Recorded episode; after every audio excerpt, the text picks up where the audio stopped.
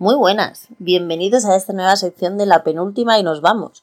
Pues hoy, antes de tomarnos la penúltima e irnos, he querido retomar una maravillosa noticia de público, que dice en su titular que Público, el periódico, ha vuelto a ganar a Inda en los tribunales y la Audiencia Provincial de Madrid ha archivado una querella que puso Inda contra este medio, concretamente contra Ana Pardo y contra Juan Carlos Monedero, por publicar que le habían sido embargados eh, parte del salario por no pagar la pensión de sus hijos.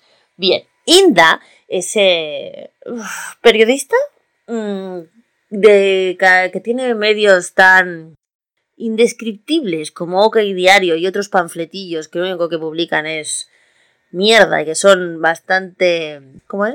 Son una parte fundamental de lo que podríamos llamar el periodismo sicario, que se dedica a destruir gente solo porque sí, o por mandato de otros, que eso es lo que es ser un sicario. Bueno, pues Inda ha perdido, le han archivado la querella, ya que la Audiencia Provincial de Madrid ha dicho que la información que publicaron era contrastada y veraz, y que se basaba en la libertad de prensa y de información tanto de Ana Pardo como de Juan Carlos Monedero, que es colaborador habitual de público.